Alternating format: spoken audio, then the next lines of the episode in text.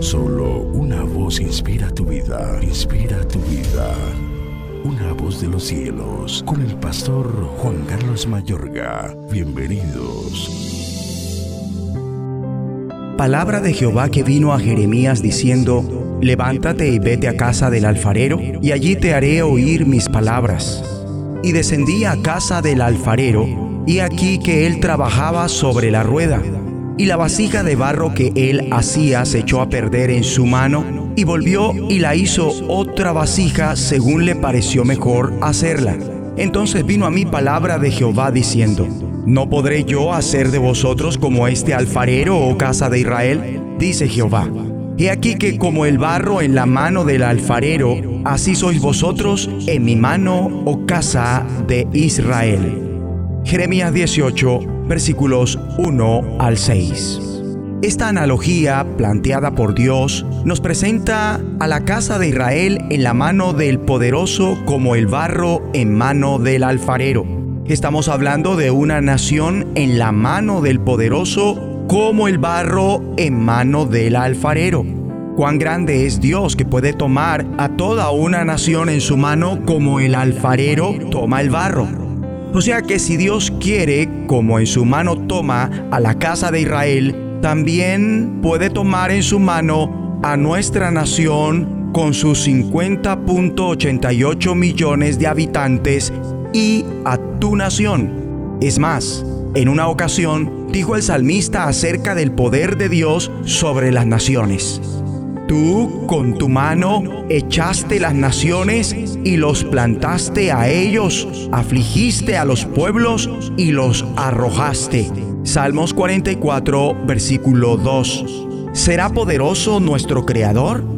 quien en el pasado echó de su tierra a los otros pueblos, los destruyó por completo y en lugar de ellos puso a la casa de Israel y lo hizo prosperar. Con su propia mano puede tomar la nación que desea como el alfarero toma el barro.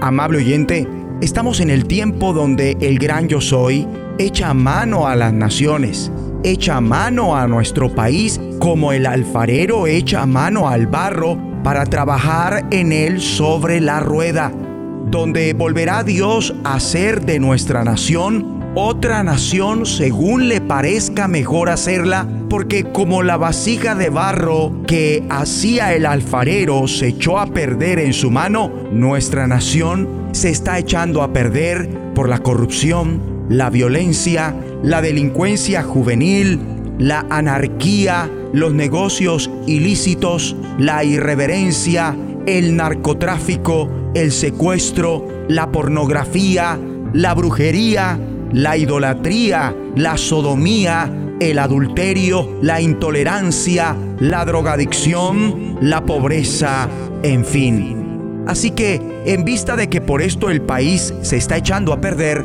el Dios soberano, Él mismo se apersona y lo rehace como el alfarero rehizo la vasija según le pareció mejor hacerla el Dios y Padre de nuestro Señor Jesucristo, es el alfarero de las naciones. Es soberano en su obra, pero es una soberanía que responde a las voluntades de sus criaturas.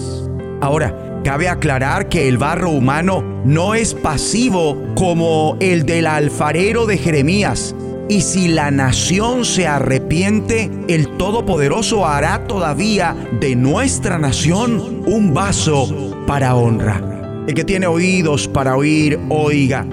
Dios va a hacer de nuestro país otro país según le parezca mejor hacerlo.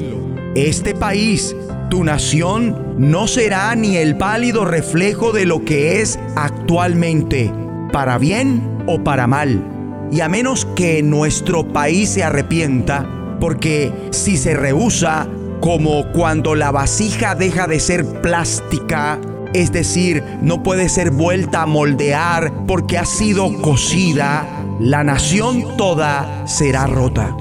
Tu nación será hecha trizas, porque dice el Señor, yo, el Dios Todopoderoso, romperé en mil pedazos esta nación y esta ciudad y ya no podrán volver a levantarse y lo haré igual que el alfarero rompe un cacharro que ya no tiene arreglo. Nunca más volverán a ser lo que fueron. De la nación depende qué proceso inicia.